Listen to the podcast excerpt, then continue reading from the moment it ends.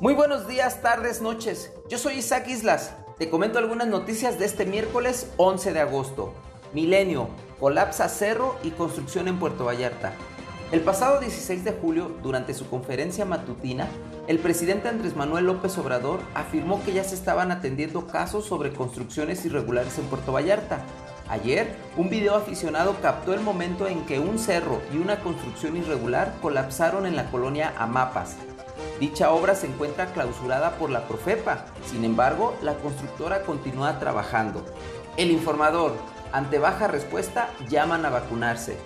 Información compartida por el gobernador señala que 57% de las personas que tienen entre 40 y 49 años cuentan con apenas una inyección del fármaco para combatir el nuevo coronavirus. En esa misma situación se encuentra 57% de los habitantes de 50 a 59 años y 65% de los mayores de 60. Según las proyecciones de la Universidad de Washington, Jalisco alcanzará el punto máximo de muertes en esta tercera ola en los primeros días de septiembre, con hasta 95 víctimas por día. Diario NTR, pagan a favoritas 113 millones de pesos en dos años. La pandemia significó una oportunidad para las empresas de comunicación ligadas al gobernador Enrique Alfaro, pues a lo largo del 2020 y 2021 han cobrado 112.9 millones de pesos en 15 dependencias estatales.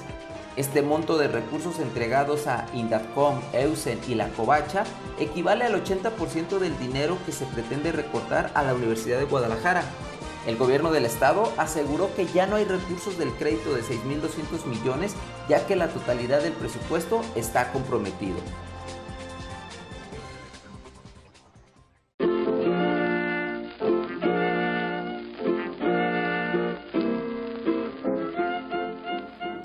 Trascendidos en redes sociales, sospechosismo. En un videomensaje, el rector de la UDG habló claro y transparente a los jaliscienses.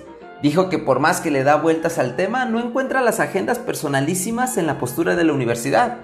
Lo que sí nota es un malestar transformado en una iniciativa que pretende generar crisis política.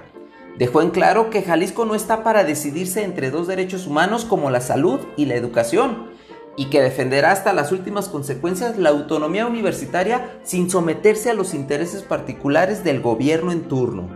Indignación.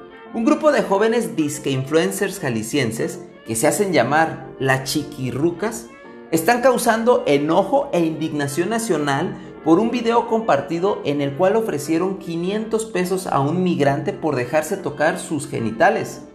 Asociaciones civiles condenaron el hecho y exigen que las autoridades investiguen estos casos de abuso y acoso dirigido hacia uno de los grupos sociales más desprotegidos. Pa colmo, hasta el billete resultó falso. Raza, la pandemia nos ha afectado a todos de alguna u otra forma.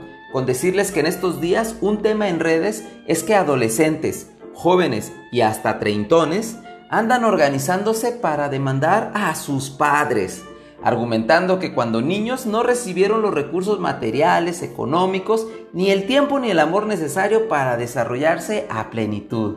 Ahora sí que al estilo poético, la juventud anda buscando su divino tesoro,